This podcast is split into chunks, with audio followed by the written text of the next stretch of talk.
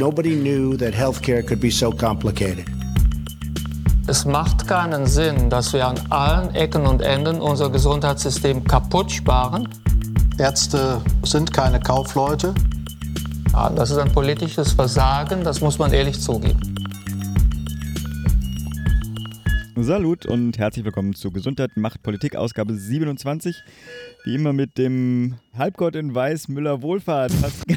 Pascal Noldere. Alter, hast du mich gerade mit Müller Wohlfahrt verglichen? Ja, komm. Du bist ja der Müller Wohlfahrt unseres Podcasts, ja. Ja, hallo, moin. Ja, hallo. Und mit dem, weiß ich auch nicht, zum, zu Pflegern fällt mir nichts Fußballbezogenes ein. Pfleger Rabiato, ja, Philipp. Schunke. Unsere Aufnahme findet statt, deswegen auch diese ganzen Versuche zur Fußballverbindung herzustellen am Sonntag, 16. Juni und zwar zu 17. einer Zeit, die wir. 17.? Oh, Scheibenkleister, ich bin zeitlich völlig desorientiert. Wie auch immer, damit ah. kurz vor, der, vor dem ersten Auftreten unserer Nationalmannschaft in Russland.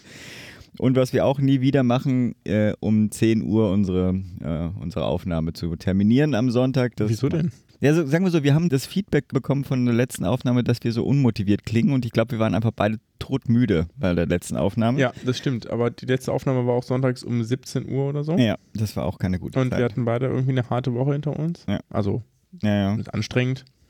Ja, ja, ja. Also wir müssen heute wenigstens so tun nach außen, als ob wir hochmotiviert und wach wären, ja. Es war auch irgendwie in der Kommunikation so, vorher so, sollen wir es überhaupt machen? Ja, ja komm, wir müssen es machen. Wir können nicht nochmal verschieben.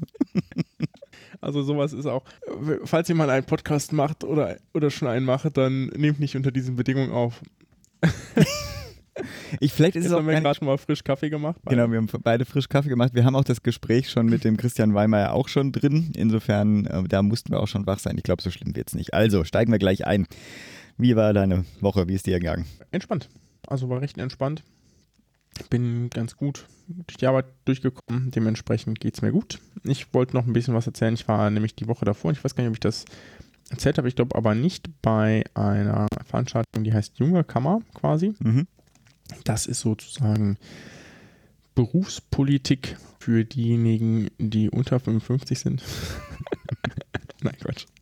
Aber es, es ist wie in so vielen politischen Gremien, es sind auch die, oder insbesondere die Gremien der deutschen Ärzteschaft mit einem recht hohen Altersschnitt versehen, was unter anderem daran liegt, dass es lange dauert, bis man da reinkommt. Aufgrund von Wahlperioden etc. etc.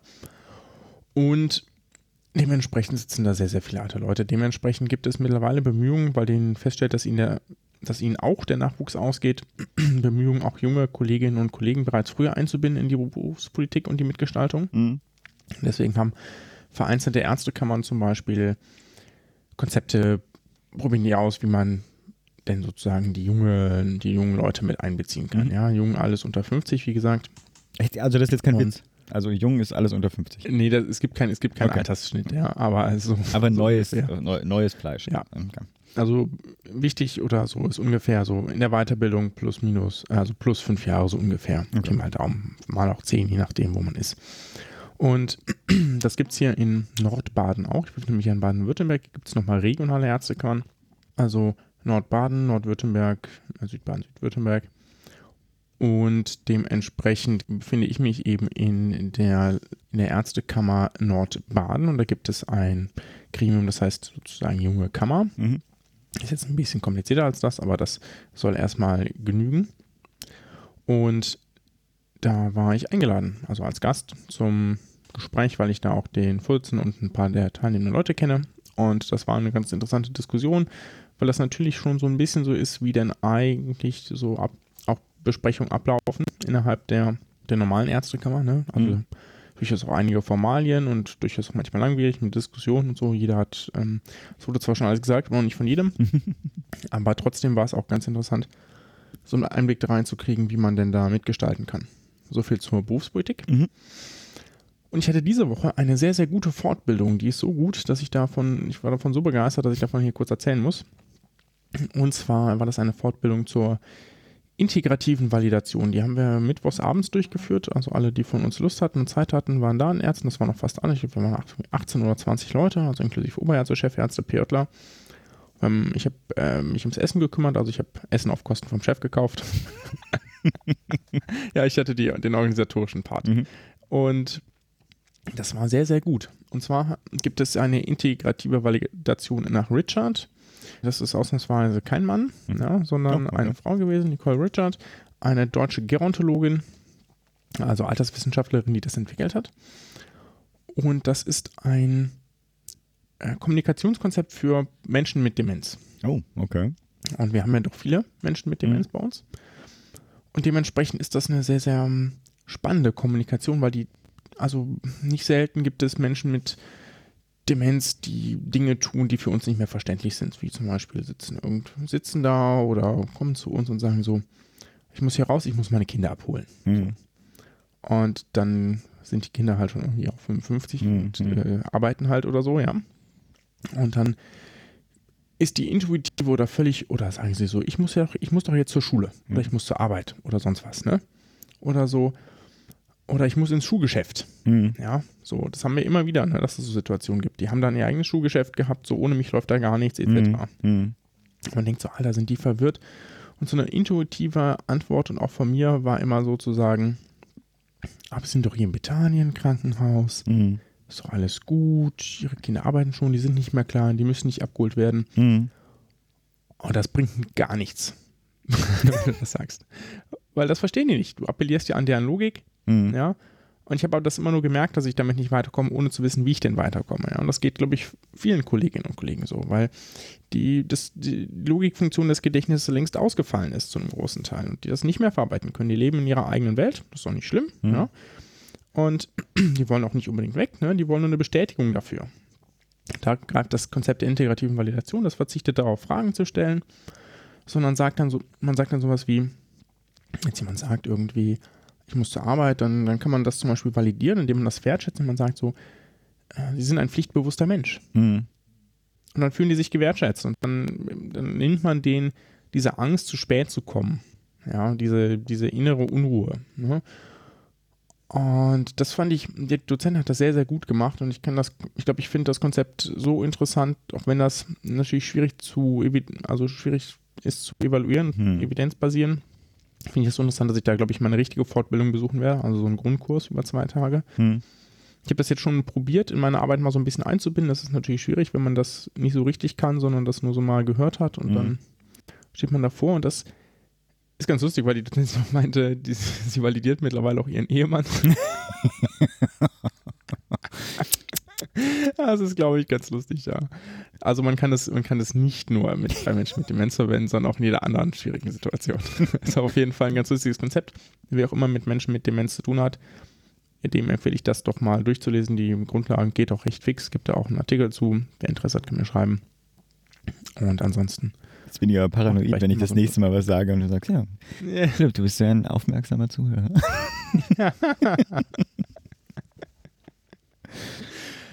Das war's von mir. Ja? Pascal, war sehr spannend, dir zuzuhören. ja, ich hatte Schwierigkeiten, mich in dieser Woche überhaupt mit Gesundheitspolitik irgendwie auseinanderzusetzen. Ich weiß gar nicht, wie es dir geht. Also ich muss sagen, ich bin so geschockt von dem, was gerade in der Union passiert und sich unsere Regierung da gerade zerfleischt, dass ich so ein bisschen Schwierigkeiten hatte, dann äh, tatsächlich relevante Themen der Gesundheitspolitik dann nochmal rauszusuchen, die ja quasi vis-à-vis von wir haben vielleicht nächste Woche keine Regierung mehr. Für mich ist, ist Söder und, ähm, und, und Seehofer sind quasi die, die Flitzer der, ja, der deutschen Politik gerade. Ne? So laufen da so nackig, hier bin ich, durchs Stadion. Naja, wie auch immer. Insofern äh, war es ein bisschen schwieriger. Auf der anderen Seite war es dann ganz einfach, weil ich ja mit der Betreuung von meinem Vater, also vielmehr eigentlich Besuch mehr als äh, Betreuung, also Besuch von meinem Vater und aber auch dann in der Zeit auch bei meiner Mutter gelebt hatte, als mein Vater dann in der Charité operiert wurde. Auch da ähm, erstmal danke natürlich an das Team und so, aber der ist wieder zu Hause, kann also das Spiel heute Abend gucken. Alles äh, soweit bis jetzt gut gelaufen. Jetzt kommt natürlich diese ganze Frage Chemo, Bestrahlung, wie auch immer da. Ja, es gibt auch noch keine, keinen Befund, was da denn eigentlich rausgeholt wurde. Insofern da noch weiter abwarten. Wird aber natürlich auch eine interessante Zeit bleiben. Jetzt auch noch einen anderen, anderen kurzen Verweis. Wir hatten ja mal den Max Zelezinski hier in unserem eigenen Podcast. Ich habe ihn jetzt auch aufgenommen auf dem HSK. Da ging es darum, dass die BGW eine schöne Studie gemacht hatte zur psychischen und physischen Belastung junger Ärzte und Pflegekräfte im Krankenhaus, im Krankenhaussetting. Das habe ich überlegt, ob wir das bei uns machen, aber das würde jetzt zu lange dauern, weil das dann nochmal zwei Wochen später dann äh, rankommen würde. Ich mache das jetzt für einen anderen Podcast, ähm, Zukunft der Pflege. Da werde ich, wenn ich Mhm. das heute noch fertig geschnitten hätte, noch einen Link in die Shownotes reinpacken. Genau. Ja, ich habe fertig. Cool. News oder was? Ja, nee, die News nicht. Ich will, will jetzt, ich, ich bleibe jetzt da penetrant, ja, und mache meine, meine, meine, meine Filmszenen, ja. Es gab kein, also ich weiß von zwei Leuten, dass sie wissen, was, welcher Film ich da reingemacht habe, aber wenn die sich zu fein sind, das ins Kommentar reinzupacken oder mir eine Mail zu schicken, dann ignoriere ich das, deswegen lasse ich das einfach von der letzten Woche einfach mal stehen. Und bis wir den Kommentar haben von wegen, ey, Alter, lass mal, das will doch keiner hören. Oder, hey, toll, mach mal weiter, mache ich das einfach mal stur weiter. Vielleicht schreibe ich einen anonymen Kommentar. Genau, mach euch. würde gewertschätzt werden, Pascal. Wirklich würde auch gewertschätzt werden. Ich habe jetzt einen anderen Szene, die lasse ich jetzt gerade mal einspielen. Warte mal, das dauert hier alles so ein bisschen. You know, some men on the ward take a long, long time to get used to the schedule.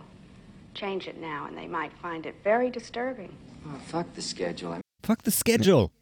Okay, wie auch immer. Falls es jemand draußen weiß, wir haben uns zwar immer noch nicht überlegt, welche Geschenke wir vergeben, aber ihr werdet auch gewertschätzt, ja, durch integrative Validation oder wie war das nochmal?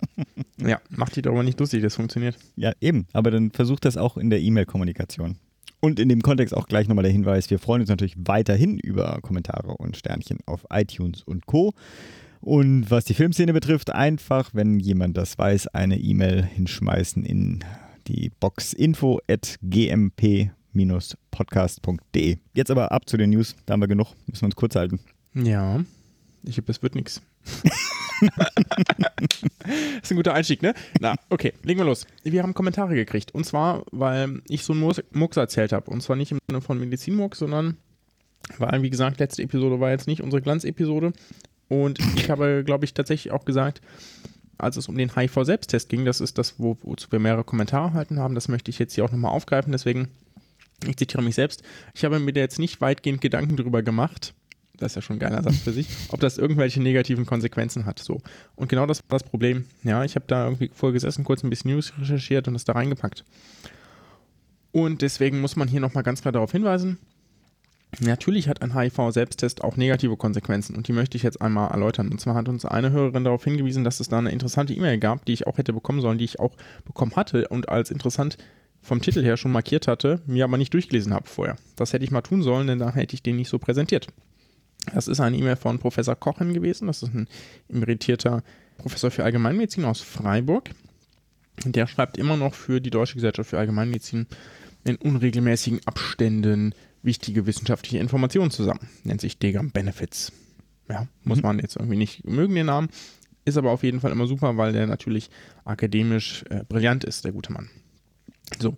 Und der hat den HIV-Test mit dem Bayerischen Theorem auseinandergenommen. Und jetzt müssen wir da einmal kurz in die Materie einsteigen. Ich bin da sicherlich nicht der versierteste im Bayerischen Theorem, möchte das aber trotzdem einmal erläutern, weil ich das zumindest, und das ist mir ehrlich gesagt ein bisschen peinlich, weil ich das eigentlich sonst sehr häufig anwende und da völlig außer Acht gelassen habe. Also, äh, wir reden jetzt quasi über Sensitivität und Spezifität von Ja. Tests.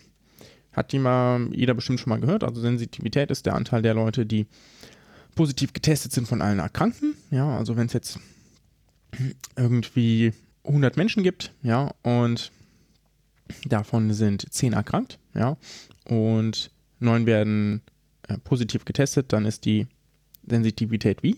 Ich habe dir nicht zugehört. Sorry, Okay, sehr gut. das kannst du nicht, musst dich Also. noch vorbereiten darauf. Nochmal. Sensitivität. Wir haben 100 Menschen, Ja. ja, 10 davon sind erkrankt, Mhm. also 10 Prozent. Ja. Die, der Test wird durchgeführt und neun davon äh, werden als positiv getestet, dieser 10 Erkrankten. Sensitivität ist, Ja, 0,9 oder äh, 90 Prozent. genau, ja, wenn neun von 10 erkannt werden, ist die Sensitivität 90 Prozent. Okay. Umgekehrt ist die Spezifität der Anteil der Testnegativen an allen Gesunden. So, und jetzt kommt die Prävalenz ins Spiel. Ne? Soweit, so gut. Testgüte ist wichtig. Ne? Und wir sagen, also wir denken ja mal ganz wichtig, so 90 Prozent ist schon gut. Mhm. Ja? Und jetzt kommt die Prävalenz ins Spiel, also die Krankheitshäufigkeit. Ne? Es gibt so zwei Begriffe in der Medizin, Inzidenz und Prävalenz. Prävalenz, jetzt, die uns interessiert, das ist der Anteil von Erkrankten in einer Population. Ne? Also wie viele Erkrankte Mhm. gibt es? So, und dieser Thomas Bayes hat, Entschuldigung, dieser äh, Thomas Bayes hat erkannt, dass die Prävalenz wichtig ist für die Testgüte. Also die Häufigkeit an Erkrankungen entscheidend ist. HIV ist in Deutschland ungefähr, hat eine Prävalenz von 0,1 Prozent übrigens. Mhm. Und jetzt gehen wir mal der Einfachheit halber davon aus, dass sie nicht bei 0,1 Prozent liegt, sondern bei 1 Prozent, also dem Zehnfachen. Okay. Ja? Das heißt, wir überschätzen das jetzt schon deutlich Mhm. in meinem Rechenbeispiel. Ja? Ich habe jetzt mal mir eine Verfeldertafel heute Morgen aufgemalt und da einen Test mit 95% Sensitivität und 95% Spezifität gepackt. Den werden wir auch in die Shownotes packen, ja. Das ist schon ziemlich gut. Ne? Das ist jetzt nicht 99% und klar, aber nur so als Beispiel, ja. Wenn also dieser HIV-Selbsttest, der könnte natürlich auch besser sein, aber das Problem bleibt, das- bleibt das gleiche bei diesem niedrigen Prävalenzbereich. Wenn also von 10.000 Leuten äh, die Vortestwahrscheinlichkeit, also die Prävalenz bei 1% liegt, sind wie viele, sind also 100 krank insgesamt. Ja? Wenn die Sensitivität bei 95% liegt, werden 95 erkannt und 5 nicht. Soweit, so gut. Das ist die gute Nachricht. Ja? Jetzt sind aber auch 9900 eben gesund. Mhm. Ja? Und wenn die Spezifität 95% ist, dann werden 95% davon als richtig erkannt. Mhm. Also 9405. Bleiben 495 übrig, die positiv getestet werden, obwohl sie gesund sind. Ja. Das ist ein bisschen viel, ne? Ja. Macht insgesamt 590 positive Testergebnisse, von denen 95 korrekt sind. Mhm. Das heißt, wenn wir einen Test mit einer sehr niedrigen Prävalenz, desto höher ist die Rate an falsch-positiven. Ja. Ja, das klar. wird zu Ängsten führen, zu Verunsicherung und das ist das Hauptproblem. Es gibt dazu auch einen ganz guten Artikel aus der Süddeutschen, übrigens eine Zeitung, die ich generell sehr empfehlen kann. Nachdem sie es diese Woche endlich mal geschafft haben, mir mein Abo zuzustellen. ja, mh, deswegen ist es, ist es durchaus so ein bisschen fraglich, durchaus zu bewerten, ja, inwieweit das tatsächlich eine Verbesserung zu einer Verbesserung führt. Ja, es gibt noch einen anderen Punkt, der sicherlich auch nicht ganz falsch ist, dass man natürlich sagen kann, es wäre schon gut, wenn jemand, der vermutet, dass er möglicherweise HIV hat, Mhm. ähm, tatsächlich einen ärztlichen Kontakt sucht. Weil nur dann ist die Möglichkeit einer Postexpositionsprophylaxe oder für äh, wann anderes eine Präexpositionsprophylaxe möglich oder eine entsprechende Beratung. Kann man auch so sehen. So, so viel zu diesem Problem. Dann habe ich auch noch was davon erzählt, äh, zum gleichen Thema, dass man nach HIV, also dass man, wenn es eine Nadelschichtverletzung gibt beim medizinischen Personal, man danach ein Einverständnis des Patienten braucht, um einen Test durchzuführen. Das wurde von einer Kollegin oder einer Freundin von mir, mh, um genau zu sein, äh, kritisiert, weil sie meinte, das sei nicht der Fall und hat mir da einen Artikel zugeschickt aus 2009, Mhm. wo das ein betriebsärztlicher Dienst aufgreift, also ein Artikel in einer, in einer Zeitschrift und da sagen so, naja, wir sehen das anders. Der ist in der Deutschen Medizinischen Wochenschrift erschienen, wir werden den auch hier reinstellen. Und die sagen, dass da aus deren Sicht wird der, es gibt zwei Optionen, ne? einerseits liegt eine Blutprobe vor und man muss es nur anhaken, okay, wir machen einen HIV-Test oder man müsste eine Blutentnahme durchgeführt werden. Das erste wird das allgemeine Persönlichkeitsrecht des Patienten eingegriffen und da sagen sie, okay, es gibt aber auch zum Beispiel Schutz des betroffenen Beschäftigten würde aus deren Sicht das eben überbestimmen. Mhm. Ja. Und das zweite ist natürlich dann eine Körperverletzung. Ne? Jeder, jede Mhm. Punktion ist eine Körperverletzung. Und da muss man an, also andere Rechtsquellen abwiegen. Ich habe dann noch so ein bisschen recherchiert und es gibt aber tatsächlich Urteile zu aus diversen Gerichten, die das anders sehen. Mhm. Ne? Zum Beispiel irgendwie Landgericht Köln hat irgendwie 95 schon geurteilt. Da ging es, das war glaube ich einer der ersten Urteile dazu, dass die Vornahme eines HIV-Antikörpertests ohne die Einwilligung des Patienten ein Verstoß gegen das Selbstbestimmungsrecht ist. Also genau das, Mhm. was vor ist. Und das wird auf jeden Fall zur Zahlung eines Schmerzengeldes verpflichten. Mhm. Ne? Den Arzt so. Und das ist schon schwierig, ne? Und das, man kann natürlich auch argumentieren, dass die, dass selbst wenn man sie den, also wenn man Venen, wenn man eine Venenfunktion macht, ohne dass der Patient explizit eingewilligt hat, erfüllt man natürlich den Startbestand einer Körperverletzung. Das wird, glaube ich, auch nicht passieren. Also hoffe ich, dass das Mhm. nicht passiert. Ja. Wenn man das dann aber bestimmt, obwohl der Patient gesagt hat, dass er es nicht möchte, Mhm. ja, dann ähm, macht man eine unerlaubte Handlung nach bürgerlichem Gesetzbuch, ähm, sofern ein Bahnhofsvertrag vorliegt, wie das ja im Krankenhaus der Fall ist immer. Mhm. Ja, sogar ein Tatbestand der Vertragsverletzung. Also ich bin mir da ehrlich gesagt nicht so sicher, wer auch immer da, also wer das kommentiert hat, dass das, dass das rechtlich so einfach möglich ist. Ich wäre da relativ skeptisch und ich finde, dass man so, dass man dennoch abgesehen ist, denn es gibt eine klare gesetzliche Grundlage, ein Einverständnis des Patienten braucht für einen Test, der so relevant ist. Ja, also genau genommen müssen wir, müssen wir so oder so bei jeder Blutentnahme eines Patienten, äh, was meistens nicht passiert, aber müssten wir rein theoretisch den Patienten darüber aufklären, was wir testen und warum wir das testen. Passiert sehr, sehr selten im Krankenhaus, ich würde sagen fast nie, aber müsste erlebt. eigentlich sein. Das ist, der Patient hat ein Recht auf Selbstbestimmung, der hat ein Recht auf körperliche Unversehrtheit und die Erhebung des, Test, ähm, des, des Testergebnisses, was so relevant ist, ne, das ist, ähm, berührt sicherlich auch das Recht auf informationelle Selbstbestimmung. Das ist ganz wichtig, dass man, dass da eine vernünftige Einwilligung vorliegt. Ich wäre da sehr skeptisch, dass man das einfach so machen darf. Das kann dir. Ja, ich meine, die körperliche Selbst, äh, das, der körperliche Anteil daran ist ja quasi, das ist ja ein Teil von einer normalen Blutabnahme, die er, er ja wahrscheinlich nicht, dieser konkrete Patient vielleicht auch nicht verweigert hätte. Das findet vielleicht sowieso täglich statt, eine Blutabnahme. In dem Fall geht es ja nur um das Kreuzchen bei dem zu testenden äh, Elementen und da wäre ja quasi dann die Frage, inwiefern, also welches Recht überwiegt. Aber wir sind beide keine Juristen und ähm, ich glaube, ja, würden wir irgendwann Wie gesagt, ich möchte nur noch mal angeben, dass ich das sehr in Frage stelle, Ja. dass das einfach so möglich ist, auf Grundlage der rechtlichen Bestimmungen. Falls uns ein Jurist zuhört und das Ganze uns näher erläutern kann und möchte, sei er herzlich dazu eingeladen. Ich spekuliere mal, dass die Antwort ist, es kommt darauf an. Wie auch immer, ich bin hier für die Das ich Mini-News meinen, meinen zuständig. Patienten auch immer. Ich bin hier für die. Mini-News zuständig und die eine ist auch eigentlich, ich weiß nicht, warum ich sie reingenommen habe, ich finde sie trotzdem irgendwie ganz lustig. Die Conhit wird, heißt nicht mehr Conhit, sondern sie heißt jetzt DMEA, wie auch immer das auszusprechen ist. Also die Connecting Health IT Messe, die äh, führende Messe, glaube ich, äh, zumindest mal in Deutschland zu dem Thema, hat jetzt eine PM rausgegeben, also Pressemitteilung rausgegeben und ich fand das irgendwie so seltsam. Der Name signalisiert den Wandel vom Branchentreff zur Plattform für die digitale Gesundheitsversorgung. Das Lustige ist, es wird bis zum letzten Drittel nirgends gesagt, wofür eigentlich DMEA steht und wie das ausgesprochen werden soll. Mir sagte der Name erstmal nichts und signalisiert auf jeden Fall nicht ähm, ähm, automatisch den Wandel zu irgendwas, weil ich keinen Schimmer habe, wovon das, ähm, wofür das steht. Irgendwann steht das auch noch nicht mehr explizit, deswegen kann ich das nur interpretieren. Das steht, irgendwo gibt es eine Subüberschrift und die heißt Digital Medical Expertise and Applications.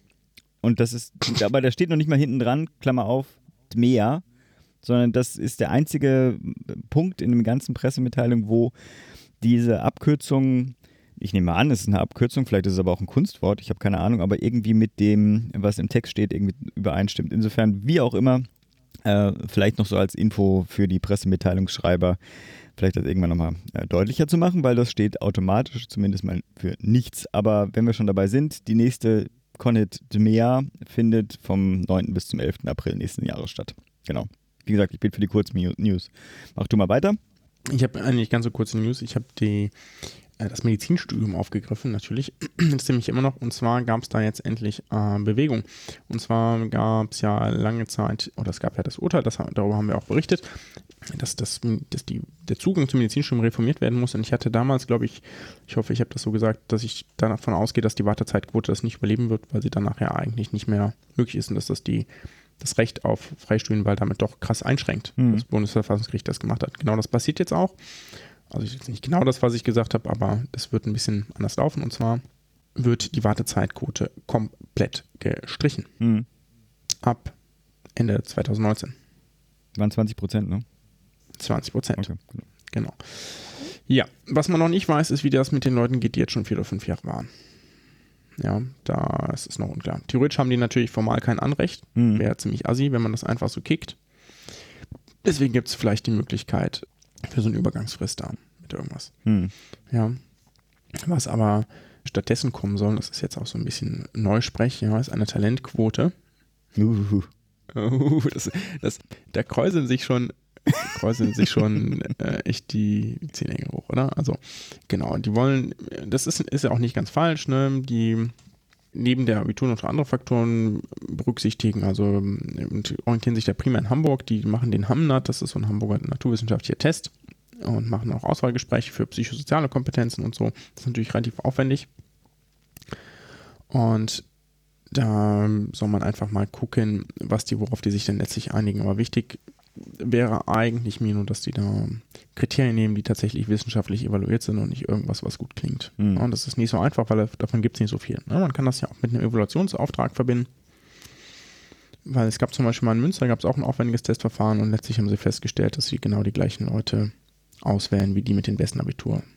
Gut, aber du musst mir jetzt nochmal äh, helfen. Also es gibt das bundesweite NC-Verfahren, also die 20 Prozent. Ja, dann Genau. gab es bis jetzt die, Bestenquote bleibt bestehen. genau, dann die 20 Prozent jetzt wurde auch, also die Wartezeitquote wurde jetzt ab oder wird abgeschafft. Und dann bleiben die restlichen, die ja ähm, Hochschul, Evaluation, Selektionsauswahl. Genau. Äh. Fallen die 20 Prozent denn jetzt den Hochschulen zu oder wird dafür eine Nee, die- bundesweit wird dann- einheitliche Talent, was auch immer? Das wird dann so diese, diese 20 Prozent in der, aus der Auswahlquote, die werden dann zu einem noch nicht bekannten oder mir nicht bekannten Prozentanteil äh, auf diese, diese Talentquote laufen. Okay.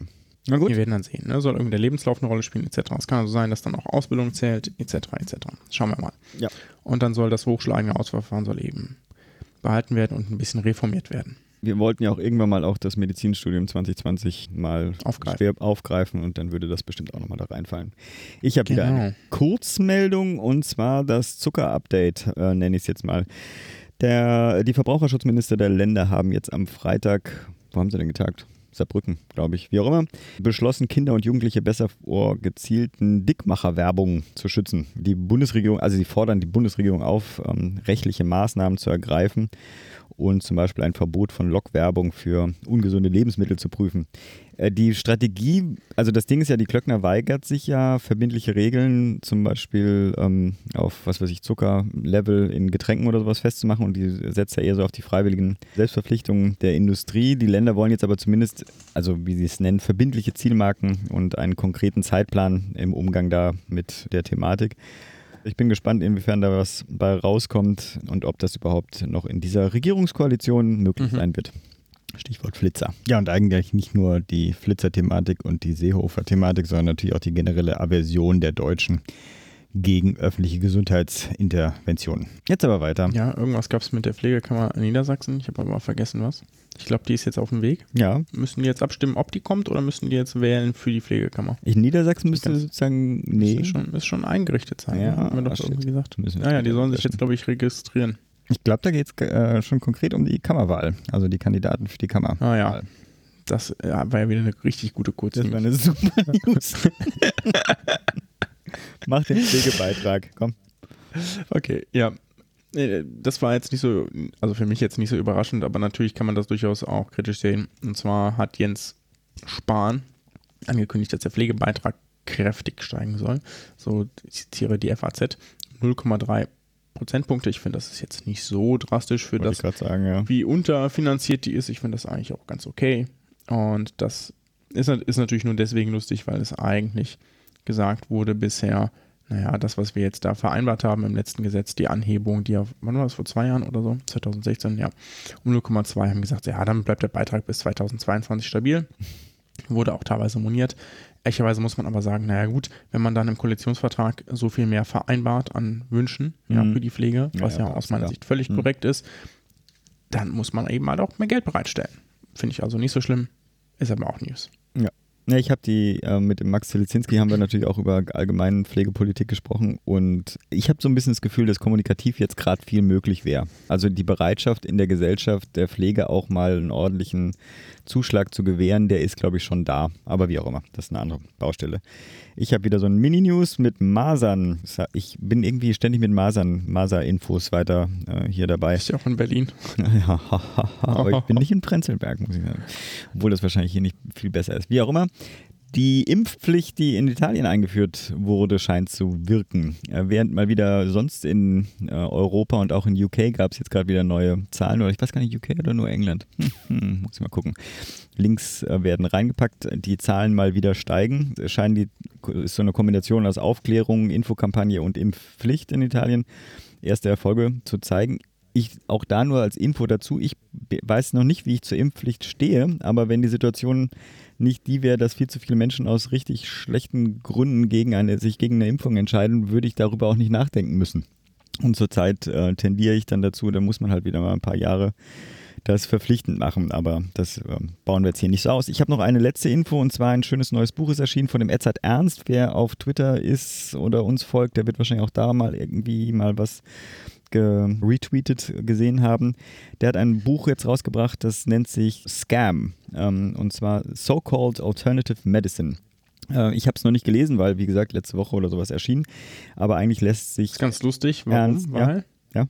Los. weil natürlich Cam ein klassischer Begriff ist für die Alternativmedizin. Ja, genau. Und das So-Called ähm, argumentiert eher, also Scam für, genau, heißt ja auch, ist ja Betrug äh, übersetzt, als Akronym, weil er, also das steht halt für diese integrative, holistische, frag mich, und orthodoxe, funktional, es gibt ja verschiedene Begriffe, aber er nennt das, äh, also das ist ja quasi die, die, die Kernessenz davon, wenn eine Therapie nicht wirkt, dann ist sie keine Alternative. Und wenn eine Therapie wirkt, dann ist sie nicht eine alternative Medizin, sondern dann ist es einfach nur Medizin. Also es ist eine Essaysammlung, glaube ich, mit 20 Beiträgen oder 20 Essays. Ich bin gespannt. Wie gesagt, der Edzard Ernst lässt sich eigentlich immer ganz gut lesen. Sollte man auch auf Twitter folgen. Genau, dann sind wir durch mit den News und kommen zum Interview. Wir haben diese Woche den Timo Frank, ah Quatsch, diese Woche, ja, diese Woche veröffentlichen wir es. Äh, Gesprochen hatte ich mit dem Timo Frank zuerst auf dem Hauptstadtkongress. Der ist nicht nur ein Nudging-Experte dazu und was das ist, kommen wir gleich im Interview, sondern auch der Gründer von Hashtag Gesundheit. Auch da, wer auf Twitter, Facebook oder sonst was ist, kommt man eigentlich nicht drum herum. Und wer auf dem HSK rumgelaufen ist, da kam auch nicht vor diesen grünen Stickern drum herum. Die meisten werden es also kennen. Da fragen wir natürlich auch, wie es dazu kam und was er damit intendiert. Und genau, genug der Vorrede, würde ich sagen, ab zum Interview.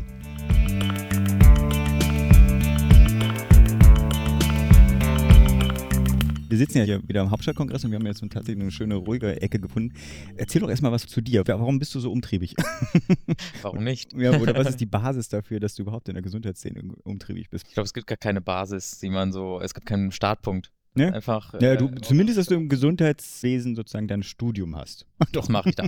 Aber das war von vornheher weg nicht geplant. Ne? Okay. Also ich habe äh, mit dem Pflegestudium oder Pflegeausbildung geliebäugelt, habe ein Pflegepraktikum gemacht. Lustigerweise, ich habe im Hauptstadtkongress auch gestern den Geschäftsführer äh, getroffen, bei Mhm. dem ich damals das Praktikum so, okay. gemacht habe. Der hat mich auch nicht mehr erkannt. Also, okay. Und Besser, genau, ja, besser so.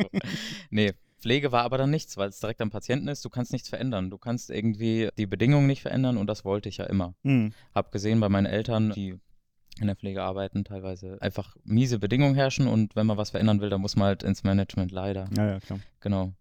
Und deswegen habe ich das dann gemacht. Ja, in Wiesbaden habe ich Gesundheitsökonomie studiert. Okay. Gesundheitsökonomie studiere ich jetzt auch in Weiter in Bayreuth, den Master. Mhm. Und ja, wie es danach weitergeht, weiß ich nicht. Auf jeden Fall, die Praktika haben mich so ein bisschen dazu Mhm. genatscht auch, das ist ja heute unser Thema, in die Gesundheitsszene weiter einzusteigen. Ja. Ja, du bist ja auch sehr umtriebig. Also die Karriere, würde ich mal sagen, ist schon vorprogrammiert. Ich äh, bin da ganz zuversichtlich. Wir kommen gleich zu einem Thema, was ich an deiner, an deiner Brust auch schon aufgeklebt sehe, aber dieses Hobbyprojekt das schieben wir mal kurz nach hinten.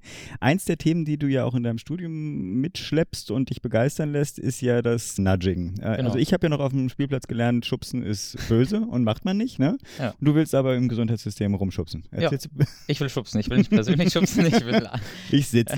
Ich lass mich hier nicht ich will andere dazu motivieren zu schubsen. Nein, also es gab gerade eine nette Veranstaltung auch hier auf dem Hauptstadtkongress, Nudging, das befasst sich im Prinzip mit dem Thema Prävention. Mhm. Also wie kann man Leute dazu motivieren, sich präventiv für ihr Leben, ihr Leben gesundheitlich auszugestalten? Das heißt, nicht rauchen vielleicht oder gesünder essen oder auch mehr Sport treiben. Also gibt es auch ganz tolle Fitness-Tracker-Uhren, aber die Frage ist, was ist der Sinn dahinter? Haben die Nutzen? aber was ist das Nudging da dran, genau?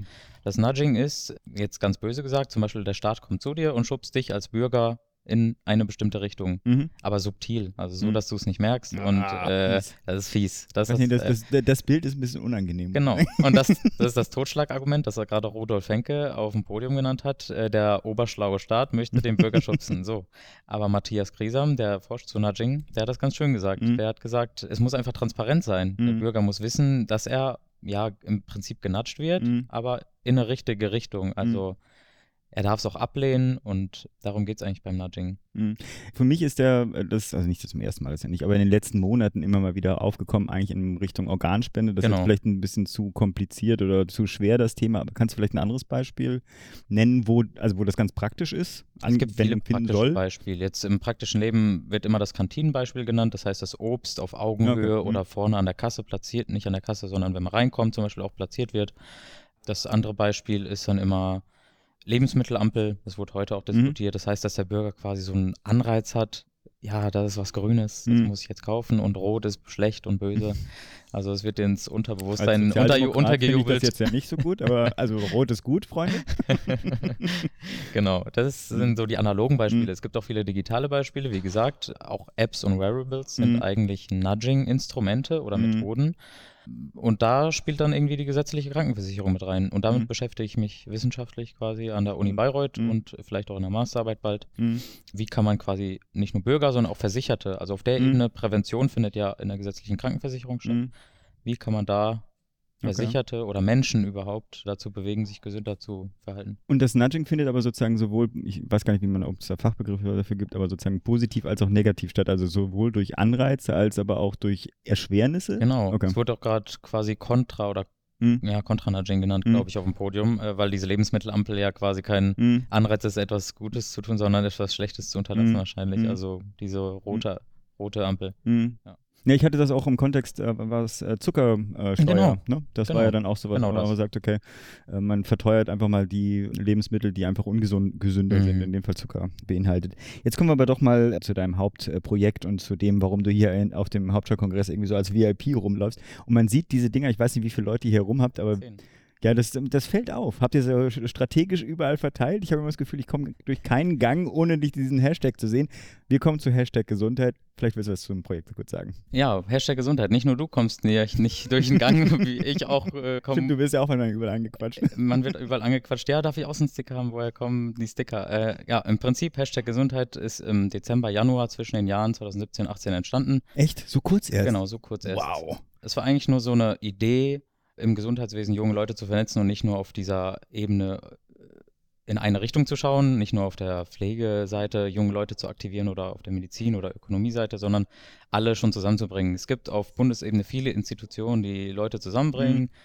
Zum Beispiel jetzt Bundesverband Managed Care, aber äh, auf der jungen Ebene gibt es das eben nicht. Es gibt für jeden Studiengang so seine Mhm. Mhm. kleine Gruppe und das schon in jungen Jahren zusammenzubringen und auch bundesweit Mhm. ist sehr schwer, finde ich, Mhm. aber es macht langfristig Sinn. Also es bietet viel Streitpotenzial, muss man sagen, aber genau dieses Streitpotenzial braucht man ja. Also Mhm. Konsens ist nicht immer zielführend. Ja, Deswegen ja, gehen ja, wir da, natürlich. haben wir mit Hashtag Gesundheit halt den Ansatz, so die jungen Wilden Mhm. ein bisschen Mhm. äh, zu motivieren, ins Gesundheitswesen einzusteigen. Deswegen sind wir im Hauptstadtkongress Mhm. und ja, machen so ein bisschen frischen Wind hier. Ja, ja, und es äh, funktioniert augenscheinlich. Ich äh, bin auch ganz begeistert. Ihr seid ja schon so professionell, dass ihr schon eine Marketingchefin habt, ne? Stefan, ja. Die Tanja. Uns gibt es noch irgendwie ganz kurz und alles vereint, aber eine Marketingabteilung. Wie läuft das denn? Wie kommt ihr mit zusammen? Also ich meine, es- weil es Ja. ja. bundesweit ist, ist es ja nicht so Ja. einfach und nicht jeder kann irgendwie ständig durch die Weltgeschichte Ja. reisen. Wie gibt es Genau. wieder Foren oder wie? wie Genau, pass auf, das ist ganz einfach.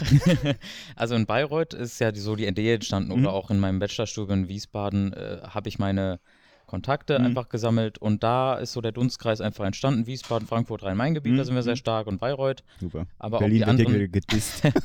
nein, und dann die anderen typischen Städte, wo es die Gesundheitsstudiengänge auch gibt, vorrangig zu nennen in Duisburg, Essen, bei August Gewasem, Mhm. da sind viele verortet oder auch in Berlin Busse. Hm, Und hier gibt es auch so kleine Dunstkreise. Okay. Also, Also, Berlin wird nicht gedisst, aber genau. Die Frage war, wie wir zusammenkommen, Ja. äh, hauptsächlich online. Klar, Okay. wir können uns nicht dauernd treffen. Hier auf Mhm. dem Hauptstadtkongress treffen uns mal drei Tage, Mhm. zehn Leute. Also ihr habt jetzt quasi in den Städten immer einzelne Zellen, ja? Ich Genau, jetzt so, so die. Terrorismus-Terminologie. Ja, Genau. Klingt negativ, ne? ja, klar. Aber äh, genau. Ja, komm, ihr wollt das System Das- revolutionieren. Ist schon ein bisschen, okay, also, Also das Gute Zelle. ist, dass wir jetzt nicht an irgendeiner Uni sind und Mhm. nur für die Uni arbeiten und nur die Studenten an einer Uni in einem Studiengang zusammenhorten, Mhm.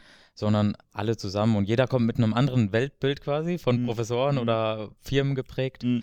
und bringt das dann ein. Mhm. Und wir treffen uns hauptsächlich online über Telco, Mhm. vereinbaren wir Okay. irgendwelche Gespräche, WhatsApp ganz klassisch oder Slack, das Mhm. neue Ja, ja. Startup-Tool.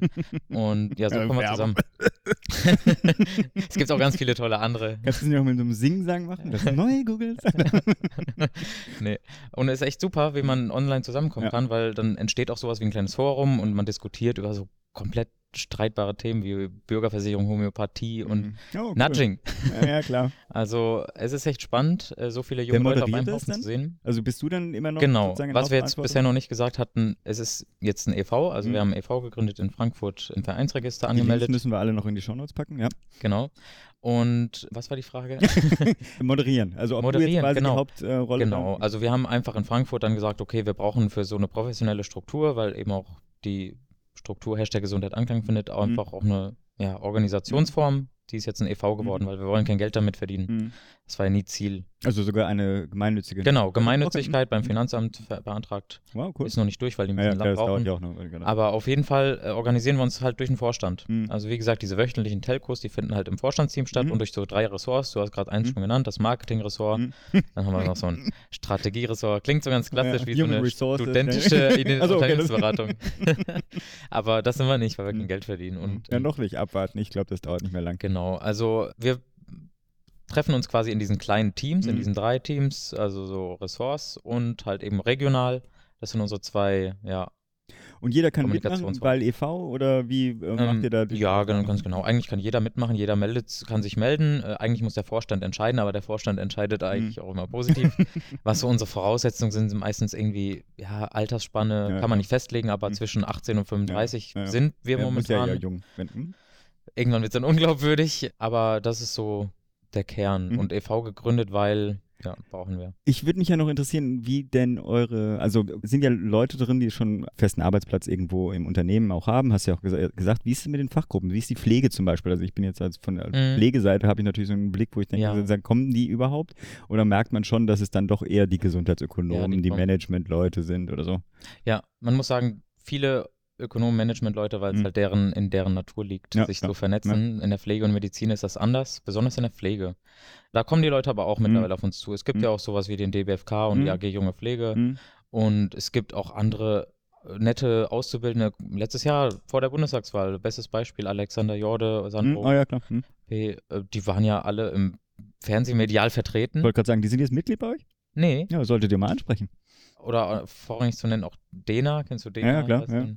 Genau. Also ähm, mit denen stehen wir teilweise in Kontakt, also mit Dena vor allem Dingen und die sprechen uns dann auch zu. Klar, junge Mhm. Pflege, die müssen Mhm. sich irgendwie engagieren. Gerade ähm, jetzt, wenn es um Pflegekammern geht. Hm, ja, Da ja, sind die gefragt. Oh ja, oh meine Güte, das ist ein- Thema am besten Wir gar nicht nicht aus. ja, genau.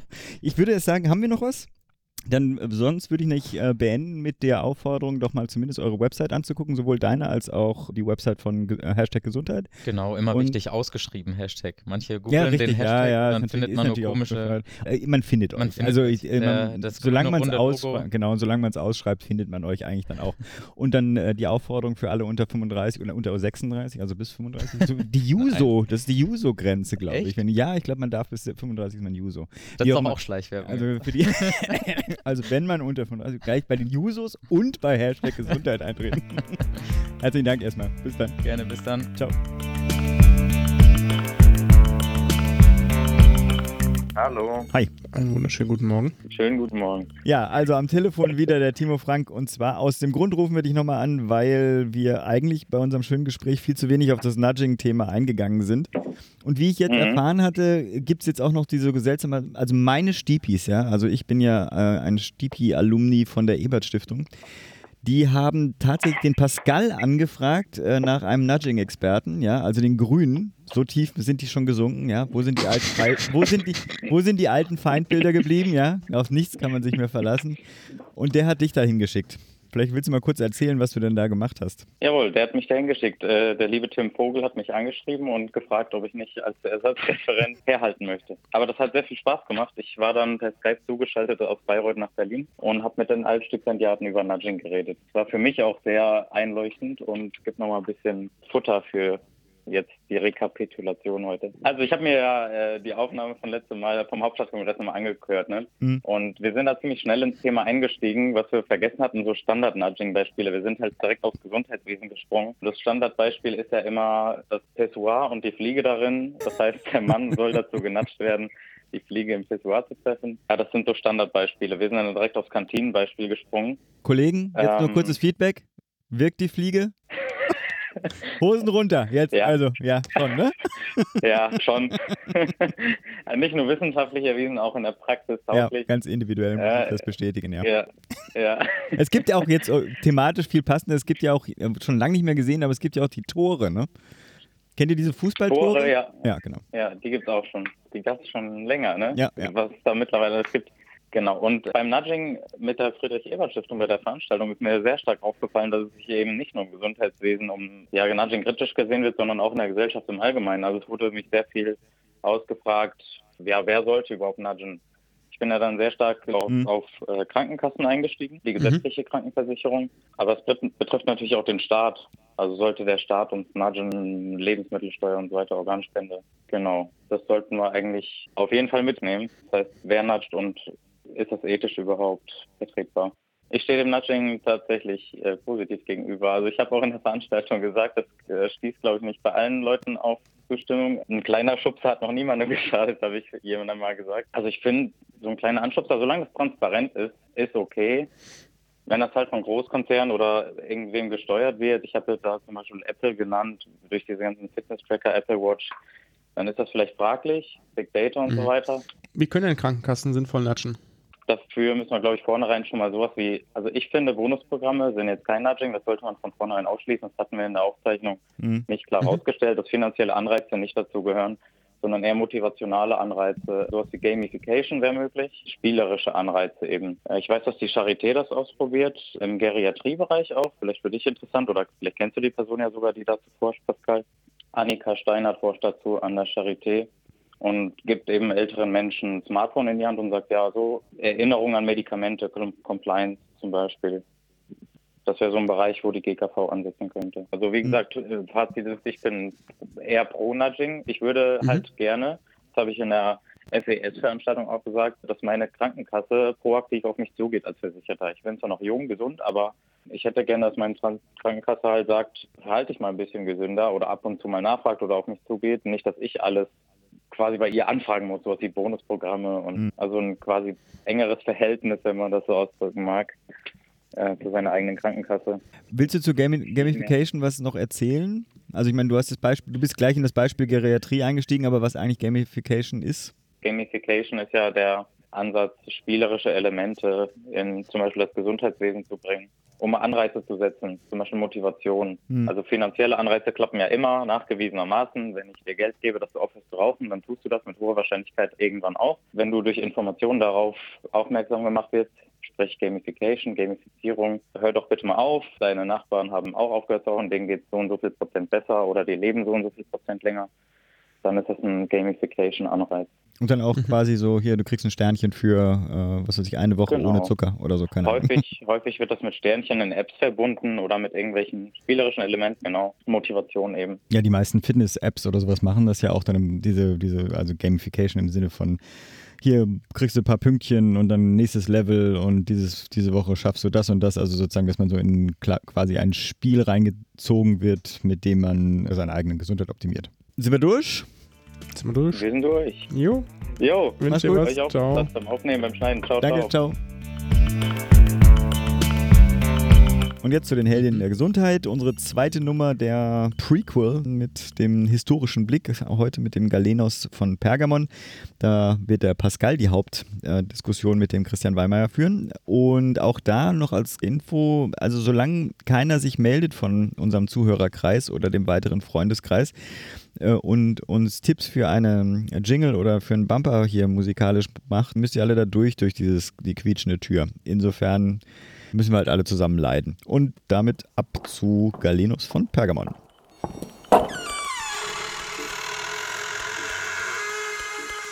Guten Morgen, Herr Weimeyer. Guten Morgen. Wir wollen ja heute über Galenus von Pergamon reden. Das ist jetzt, ich sag mal, nicht zwangsläufig jedem ein geläufiger Begriff, aber jeder, der sich irgendwo innerhalb der Medizin befindet oder zumindest auf jeden Fall in der Pharmazie befindet, kennt den Begriff Galenik. Haben die beiden was miteinander zu tun? Ja, die Galenik, dieser Begriff geht auf Galen zurück oder Galenus von Pergamon, weil er hat sich auch unter anderem mit Arzneimitteln beschäftigt und äh, deswegen ist die Galenik heute ihm zu Ehren so genannt, die Lehre der Arzneimittelherstellung. Das ist, glaube ich, jemand gewesen, der sich ja sehr, sehr vielseitig innerhalb der Medizin beschäftigt hat und deswegen auch einer der, der wichtigsten, vielleicht altertümlichen Ärzte ist, die wir noch immer wieder irgendwo aufgreifen.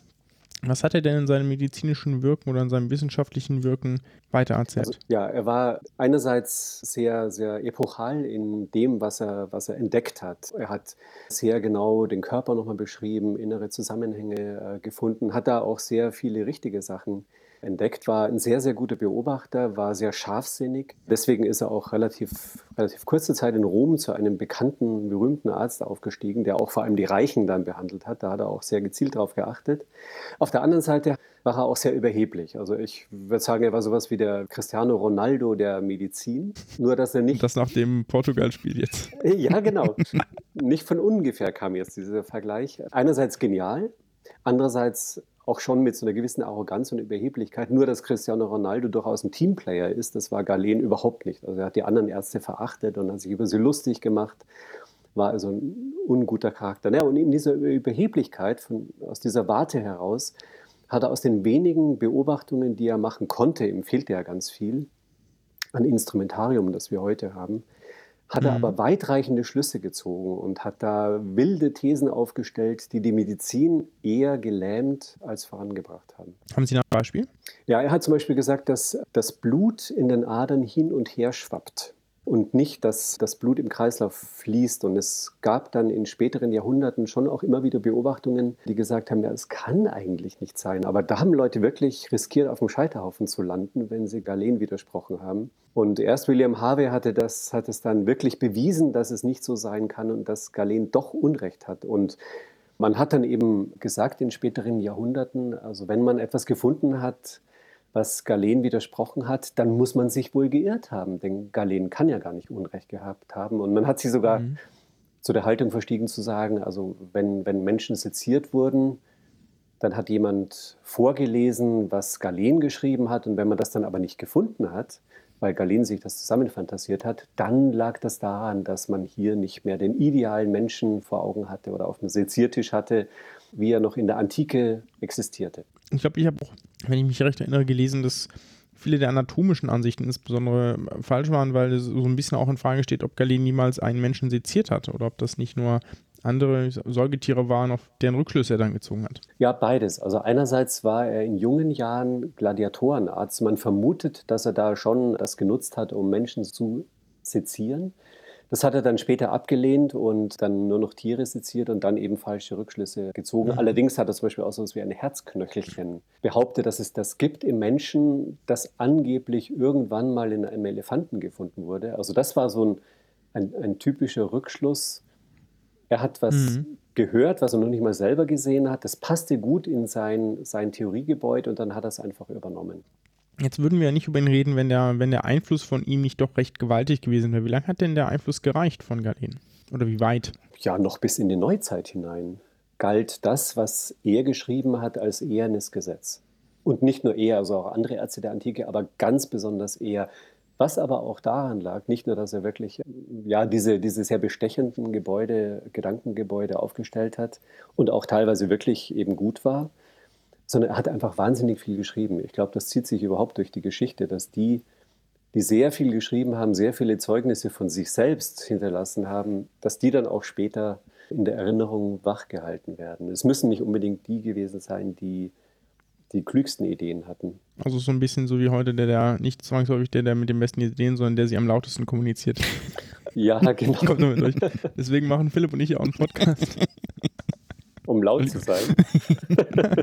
Für die Nachwelt. Die Nachwelt, genau. Okay, gut. Gibt es noch was, das wir zu Galen wissen sollten, wenn wir heute über ihn reden? Was, was man auf jeden Fall noch, noch beachten sollte, Galen war 600 Jahre nach Hippokrates. Also diese Antike ist ja für uns, also zumindest für mich in meiner Vorstellung, doch so ähm, eine relativ nah. kompakte Einheit. Mhm, mhm, aber 600 Jahre, also von jetzt zurückgerechnet, sind wir da immer noch im Mittelalter. Das ist das eine. Das andere, vielleicht um sich die Zeit besser vorzustellen, der Film Gladiator, das ist genau die Zeit. Okay. Mhm. Ähm, also Marc Aurel und Commodus, die beiden Kaiser, die da in dem Film vorkommen, er war der Leibarzt von beiden. Also Marc Aurel hat ihn zum Leibarzt ernannt und wollte auch, dass er das Galen ihn nach Germanien begleitet auf seinen Feldzügen, aber da hatte er nicht so eine richtige Meinung dazu und hat dann gesagt, nee, ich bleibe besser äh, beim Thronfolger in Rom bei Commodus. Und da hat er sich dann vielleicht ein bisschen gemütlicher gemacht. Und er hat auch noch den beiden Ärzten nach ihm gedient. Also er ist alt geworden und was übrigens auch sicher eine gute Voraussetzung ist, um der Nachwelt in Erinnerung zu bleiben. Um vielleicht seine Bedeutung jetzt doch nicht so klein zu reden und nur das Negative zu sehen. Ähm, also er hat mit vielem, was er an, an guten Beobachtungen gemacht hat, hat er sich gegenüber seinen damaligen Mitärzten abgehoben, positiv abgehoben. Um das vielleicht nochmal zu verdeutlichen, also es gab zwei Beispiele. Asklepiades war ein Arzt seiner Zeit, der hat zum Beispiel gesagt, also alle Krankheiten gehen auf verstopfte Poren zurück. Und um das, diese Poren wieder freizukriegen, ist es doch am besten, die Kranken bewegen sich. Und wenn das jetzt so ein reicher römischer ähm, Patrizier war, der, der mir keine Lust hatte, selber zu gehen, dann sollte man ihn in Sänften rumtragen und dabei schütteln.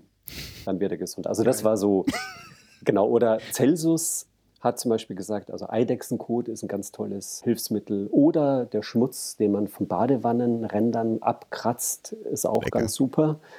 Und Epilepsie kann man mit dem heißen Blut eines gerade getöteten Gladiators behandeln. Also da war es jetzt vielleicht auch nicht so schwer, sich positiv abzuheben. Aber kreativ, die Jungs. ja. Ja, aber zumindest Celsus hat ja auch irgendwas was Überdauerndes geliefert, ne? Von dem schon noch die, die Kardinalzeichen der Entzündung. Also das war immerhin ja. Ja, klar, das ist ja generell äh, schwierig bei Menschen, die geniale Ideen haben, dann die guten Ideen von den nicht so guten Ideen zu hm. trennen. Mhm. Aber jedenfalls lernt man auch daraus, es ist nicht so gut, jemand, der gute Ideen hat, den Nobelpreis bekommen hat zum Beispiel, so wie, wie mhm. Linus Pauling, ihm dann in jeder seiner Äußerungen zu vertrauen. Also Linus mhm. Pauling, der mhm. Vitamin C, hohe Dosen an Vitamin C gegen, äh, als tolles Mittel hielt, ähm, ist kein Argument zu sagen, der muss ja recht haben, er hat ja einen Nobelpreis oder zwei sogar bekommen. Also mhm. so war es auch bei diesen Ärzten. Das ist ganz lustig, das hat mein, mein Chef diese Woche auch gesagt in der Frühbesprechung. Also nicht genau so, aber sehr nah dran. Na gut. Okay, wir, wir schweifen ein bisschen ab. Ich danke ganz herzlich für das Gespräch, Herr Weimeier. Ich auch. Sehr gerne. Bis zum nächsten Mal. Bis genau. dann. Tschüss. Tschüss. So, wir sind schon knapp an der Zeit, muss ich sagen. Und heute muss ich auch noch schneiden und das Fußballspiel auf jeden Fall gucken. Deswegen ab zum Murks. Today's doctors, drugs and medical devices truly work medical miracles. But there are some as phony as a $3 bill. Wir haben wieder einen Mucks. Und zwar entdeckt äh, nicht, nicht Fußball, Fußballspezifisch, kommt beim nächsten Mal vielleicht, sondern es geht um Mandel-OPs bei Kindern. Uh. So, Mandeln habt ihr sicherlich schon mal gehört, ne? Das ist so ein klassischer Laienbegriff. Äh, was ist denn das eigentlich? Wir reden, medizinisch würde man von Tonsillen sprechen. Das sind lymphatische Organe, die im weitesten Sinne der Infektabwehr dienen. Also die bilden so ein im Mundraum, also im Rachenraum, also weiter hinten, ein Ring, der als Detektor für Eindringlinge dient, die auf quasi oralen, nasalen oder auch über, den, über das Mittelohr dahin gelangen. Mhm. Und dementsprechend der Infektabwehr auf diesem ersten Weg dienen. So. Und das, was es gibt ähm, mehrere Mandeln tatsächlich, und zwar vier Stück, und davon kennen wir eigentlich nur eine als klassische Mandel, mhm. nämlich die Gaumenmandel, das ist das, was man so klassisch kennt. Das ist dieses ähm, ja, zwei, also dieses paarige Organ links und rechts, was dann so anschwillt und was man so, mach wo der A. Doktor dann, genau, genau, mach mal A, sieht man weiße Stippchen drauf mhm. und so weiter und so fort, ja. Das, dann gibt es noch die, die Rachenmandel, die sitzt weiter oben im Rachen. Das ist das, was man so klassisch als Polypen-OP bezeichnet. Mhm. Ja, also wenn jemand von Mandel-OP spricht, meint er die Entfernung der Gaummandel. Wenn jemand von Polypen-OP spricht, meint man meistens die Entfernung der Rachenmandel. Das ist also, wobei Polypen eigentlich was ganz anderes, ich weiß nicht genau, woher diese, diese Begriffe kommen. Auf jeden mhm. Fall ist das so die eine Laiensprache. Jetzt wisst ihr auch, was damit gemeint ist. Dann gibt es noch die Tubenmandel und die Zungenmandel, aber da gehen wir jetzt nicht drauf ein. Ja, auch nicht auf die lateinischen Namen, weil das nützt die eben keinem, außer den paar Leuten, die Medizin studiert haben oder sich aus Spaß das gelesen haben. Ich werde verlinken, wie ich darauf aufmerksam geworden bin, nämlich in der Süddeutschen. Mhm. Und zwar gibt es eine, vor einer Woche oder so, oder von zehn Tagen wurde veröffentlicht, eine Arbeit eh, mal wieder in einem amerikanischen Fachjournal und zwar dem American Medical Association und dann kam äh, Otolaryngology Head and Neck Surgery, also quasi HNO-Ärzte. Mhm.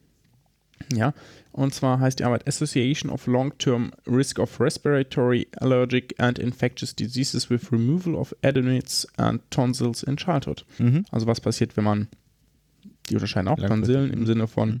Gaummandel und Adenoid im Sinne von Rachenmandel, was das passiert. Mhm. Und bisher war so die gängige klassische Meinung, dass das zwar nach, dass das zwar auch negative Effekte hat, aber die so gering sind, dass die vernachlässigbar sind. Mhm. So, also die Herausnahme, die OP. Die Herausnahme, mhm. genau. Mhm. Und zwar gibt es jetzt eine dänische Populationskohortenstudie. Mhm. Und zwar haben die einfach das, und das ist natürlich ganz schön, das kann man in Deutschland nicht, aber in den skandinavischen Ländern geht das nicht so selten, die nehmen einfach das gesamte Register. Mhm. Und zwar alle, die zwischen 1979 und 1999 geboren wurden. Keine Mehrlinge, also keine Zwillingsstudie, ja. Das sind 1,2 Millionen Menschen. Das ist mal eine muss Datenmenge, schaffen, ja. Das mhm. geht in Deutschland einfach nicht, ne? Und die haben Datenabgleich bis 2009 gemacht, also zwischen 10 und 30 Jahren alt. So. Mhm.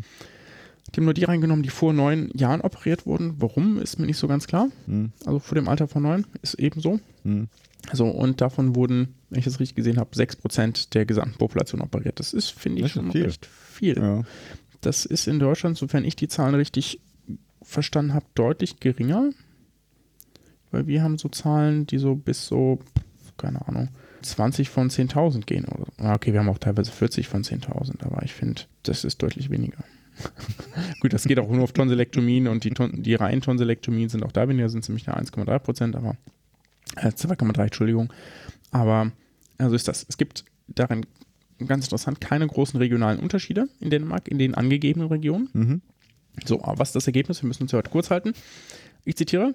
Tonsillectomy was associated with nearly tripled relative risk of diseases of the upper respiratory tract. Wow. Genau. Also unter der, in der Vergleichskohorte, Ver- Vergleich zur Vergleichskohorte ein ungefähr dreifaches erhöhtes Risiko zur respiratorischen Infektion. So, und das, jetzt kommen wir wieder auf die Prävalenz zu sprechen, macht natürlich einen Wahnsinnsanteil an absoluten Infektionen, weil Upper Respiratory Infections sind sehr, sehr häufig, denn die ganz normale banale Erkältung mit Nase zu ist quasi eine, zunächst einmal eine Erkrankung des oberen, der oberen Atemwege, wie wir das in Deutschland nennen. Ja, also Upper Respiratory Tract, das sind die oberen Atemwege und eine Infektion der oberen Atemwege haben wir im Winter fast alle mal. Mhm. Ganz klassisch. Ja. Und weil das so groß ist und wenn man dann ein dreifach erhöhtes Risiko hat, entstehen durch natürlich bombastische Zahlen. Das muss man aber auch sagen. Meistens ist die Krankheitslast davon nicht so hoch. Das heißt, die Wahrscheinlichkeit, dass das Leute hart betrifft, ist nicht so groß. Aber wenn man natürlich so die gesamtgesellschaftlichen Folgen mit Krankheitstagen etc. Mhm. berechnen würde, könnte das dann doch eine substanzielle Zahl ergeben. Was ich ein bisschen schwieriger finde oder problematischer finde, ist, dass zum Beispiel die, dem ist auch vor anderen verglichen, die Adenektomie, also die Entfernung der Mhm. des Rachenmandel, das erhöht das, das Risiko, ja, relativ Risiko wieder, wohlgemerkt, eine COPD zu bekommen. Das die COPD ist zum Glück natürlich im Niedrigprävalenzbereich, dementsprechend sind die Atem, äh, die absoluten Zahlen nicht so riesig, aber dennoch ist es natürlich, muss man sich fragen, okay, wenn sich das so einfach vermeiden lässt, muss man sich mal echt überlegen, ob die, ob wir nicht doch ein bisschen zu viel entfernen. Mhm. Jetzt gibt es dazu, ich werde dich auch verlinken, in Deutschland wunderbar unterschiedliche Zahlen. Es gibt die letzte mir dazu bekannte Publikation, die wirklich so umfassend ist, stammt aus dem Jahr 2015. Da hat die, das Wissenschaftliche Institut der AOK regionale Behandlungsraten von Tonsilektomien verglichen. In, dem, in der Publikation, die ich verlinken werde, sieht man das auf der Seite 207 ganz schön. Da unterscheiden die nämlich zwischen, ich zum Beispiel, ich sag mal hier, das Saarland mit 46 pro 10.000 Einwohner, ja, Mhm. und äh, Thüringen mit 22 pro 10.000. Mhm. Okay, hat er eben doppelt. Das sind Unterschiede, die sich schwer erklären lassen. Mhm. Ja, es gibt so ein paar, das sind ganz, ganz häufig, ein paar, das ist relativ selten. Es gibt nicht so einen, nicht so einen richtig krassen Ost-West-Unterschied, auch wenn es einen leichten gibt, aber es gibt auch äh, so einen leichten Süd-Nord-Unterschied und es ist nicht so ganz klar, warum diese, die sich so stark unterscheiden. Mhm. Ja, ist auf jeden Fall super interessant, das anzugucken, deutet aber darauf hin, dass die Anzahl der Verfahren vielleicht insgesamt so hoch ist, weil die, die Rate vielleicht möglicherweise in bestimmten Regionen überhöht ist. Mhm. Durch zum Beispiel ganz klassisch die Empfehlung der dort sitzenden Ärzte. Ja, ja. Also ich, bei solchen Zahlen würde mich auch immer interessieren, ob man das auf einzelne Ärzte runterbrechen kann, gerne auch anonymisiert, aber ob das nicht einfach sozusagen, also bei so geringen Zahlen, ne, es reicht ja quasi, dass ein Arzt immer das empfiehlt und dann kriegt er auch die 20 mehr als in anderen Regionen, Mhm. wenn er 20 Kindern da das empfehlen würde, den Eingriff. Ja, herzlichen Dank. Gerne, gerne. Als besondere Dienstleistung lassen wir heute diesem genau, besondere Dienstleistung ist, wir lassen die Kontaktanzeige raus, aber bringen dafür die WM-Dienstleistung der unseres Gesundheitsmacht Politik Podcasts und zwar Fußballersprüche mit diversen medizinischen Fachdisziplinen. Willst du, ich muss dir jetzt glaube ich vor allem Nein, die musst du alle machen. Also, ich gebe dir erstmal die Geburtshilfe. Mehmet Scholl als werdender Vater als Hintergrund. Es ist mir völlig egal, was es wird. Hauptsache, er ist gesund. Man muss ja mal so eine Pause lassen, weil ich glaube, das wird. Ein Spruch für die Orthopädie, für die habe ich ganz viele gefunden, aber ich mache mal nur einen. Und zwar Ruben Bauere. Die Achillesferse von Bobic ist die rechte Schulter. Entschuldigung. Die Pneumologen kriegen natürlich auch was. Marcel Reif. Sollten Sie dieses Spiel atemberaubend finden, dann haben Sie es an den Bronchien. Die finde ich ja wenigstens noch gut. Der ist doch gut, oder? Ja. Die Anästhesisten kriegen natürlich auch noch was mit von Helmut Schön. Da gehe ich mit Ihnen ganz chloroform. Fußballerspruch für die Notfallmedizin von Fritz Walter Junior. Die Sanitäter haben mir sofort eine Invasion gelegt. Alter, ey. da haben die zu viele Kopfbälle gemacht, wa? Die Gastroenterologen Alexander Stremel. Bei so einem Spiel muss man die Hosen runterlassen und sein wahres Gesicht zeigen. Entschuldigung. Und Ja. natürlich der Klassiker für Psychiater, würde ich mal sagen, äh, Andreas Müller. Ich habe vom Feeling her ein gutes Gefühl. So. Alter, ey, du, hast, du hattest echt Spaß dabei, oder? Ja, die Sprüche kommen ja alle zwei Jahre, ne? kann man die immer wieder aufgreifen, weil da gibt es einfach noch ein paar Highlights natürlich. Und dann Großartig. alle zwei Jahre gucke ich natürlich dann auch den Trapattoni an mit Ich habe fertig, ja. Strunz! Aber genau, und dann ist es dann auch wieder gut. Insofern, ich würde sagen, wir sind durch. Bleibt gesund. Jupp. Macht gesund. Ciao. Bis dann.